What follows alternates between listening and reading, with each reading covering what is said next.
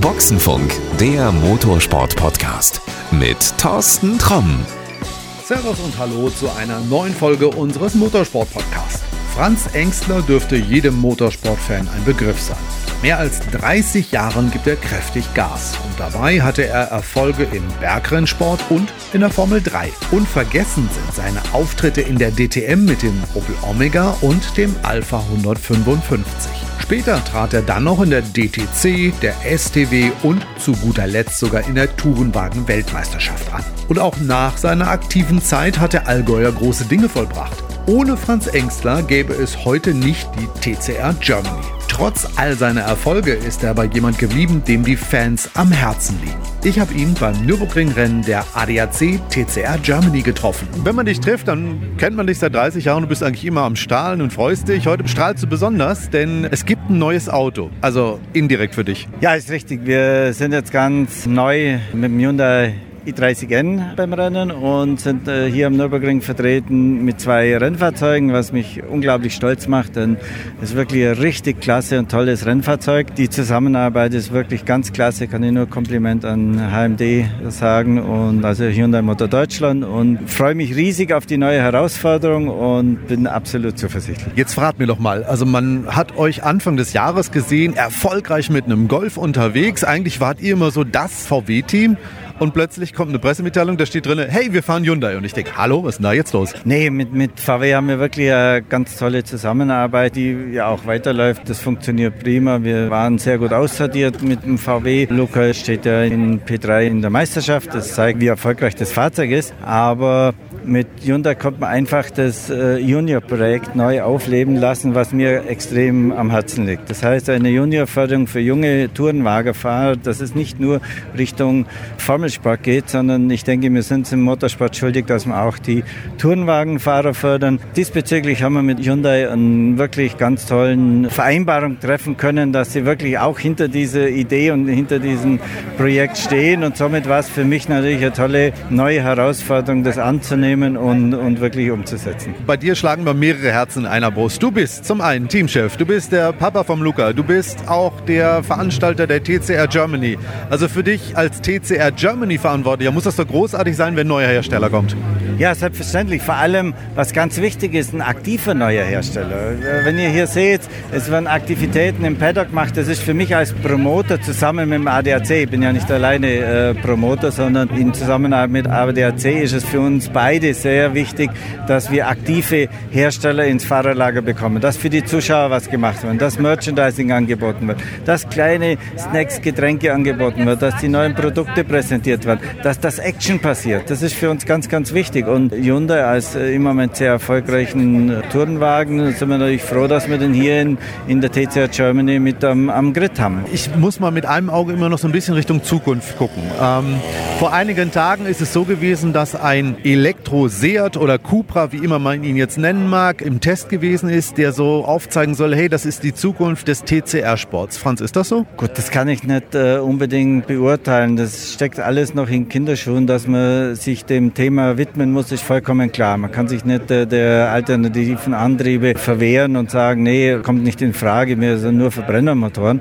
Aber ich denke, im Moment war es für mich wichtig, die TCR Germany zusammen mit dem ADAC wirklich erfolgreich zu machen. Wir haben jetzt äh, bewiesen, dass wir auch im dritten Jahr tolle Starterzahlen äh, an, an Grid bekommen. Und das war für mich jetzt mal primär im Fokus. Das alternative Antriebe, ob es jetzt rein auf, auf Elektrobasis oder auch vielleicht Hybrid oder was auch immer gehen wird, das wird man sich genau anschauen müssen und ist dann natürlich auch auf, auf die Hersteller angewiesen, wie stark sie sich organisieren und, und in das ganze Projekt mit einbringen. Denn nur mit einem Interessenten, der wirklich äh, sich da reinkniet, wird man das nicht auf die Reihe bekommen. Ja, Im Moment gibt es nur den Seat oder weiß ich nicht, steht bei dir schon der Hyundai? Nein, nein, nein, nein, nee. Mir ist auch nur ein Seat bekannt, die das Ganze verfolgen und auch mit Marcello Lotti, der das natürlich anschiebt, was ja auch richtig ist und wo ich auch absolut dafür bin, dass man das Thema mit angehen muss.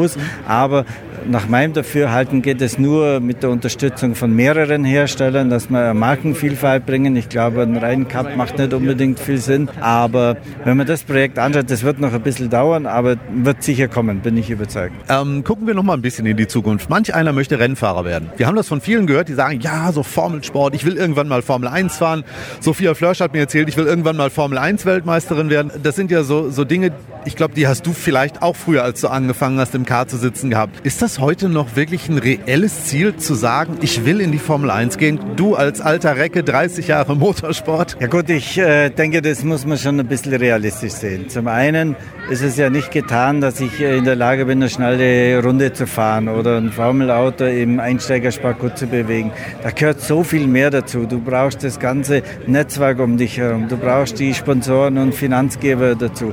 Du brauchst wirklich äh, Talentförderer in einem Pool dazu, wie Post Speed Akademie und dann auch später in die einzelnen Formelschienen, wo sich dann schon Formel 1 Team engagieren und gucken, wer könnte das Gesamtpaket haben, um ihn weiterzubringen. Aber ich denke, es ist schon sehr, sehr unrealistisch zu sagen, okay, wenn ich aus dem Car komme, ich will jetzt Formel 1 Weltmeister werden. Sicher, der Wunsch ist da, aber die Realität guckt einfach im Motorsport ein bisschen anders aus. Aber ich weiß auch nicht, warum es immer nur das, das Ziel Formel 1 Weltmeister sein muss. Wir haben so tollen Motorsport. Wenn wir hier sehen, GT3, super professionell, unglaublich gute und schnelle Fahrer drauf. Auch fantastische Autos. Also ich meine, als Zuschauer bist du begeistert, wenn die Dinge an dir vorbeikommen. Der Formel-1-Wagen ist eher langweilig dagegen. Ja, da, da finden Zweikämpfe statt. Wir haben gute Tourenwagenserien in Deutschland und in Europa. Wir haben gute Sportwagenserien. Also es muss ja auch ein Ziel unter der Formel 1 geben und sagt, Mensch,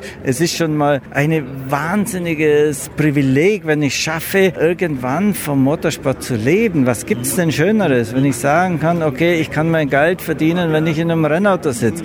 Und äh, ich denke, da muss man einfach schon realistisch bleiben. Kann man das im TCR-Auto? Gut, ich glaube nicht, dass man sagen kann, man kann im TCR-Auto seinen Lebensunterhalt bestreiten. Aber ich denke, die, die ADAC TCR Germany ist eine gute Plattform, um sich für viele Hersteller zu empfehlen. Wenn ich hier einfach einen guten Job mache, wenn ich lerne, mit Ingenieure umzugehen, wenn ich lerne, konstant immer gute Erfolge abzuliefern, dann gibt man schon eine gute Visitenkarte in vielleicht äh, später GT3 oder im Sportwagenbereich. Denke ich, kann man da wirklich äh, realistische Chance haben, dort weiterzukommen. Lerne ich im TCR-Auto mehr als meinetwegen, was weiß ich, im Formel-1-Auto. Ein Formel-1-Auto ist ja ein rennender Computer. So ein TCR-Auto ist ja eher so ein analoges Auto. Ich denke, äh, im TCR hängt mittlerweile schon auch viel Elektronik drin. Mit dem Formel-1-Auto kann man das nicht vergleichen. Da kommen einfach noch ganz andere andere Kräfte auf der Bremsenseite, auf der Querbeschleunigung, auf der Beschleunigungsseite.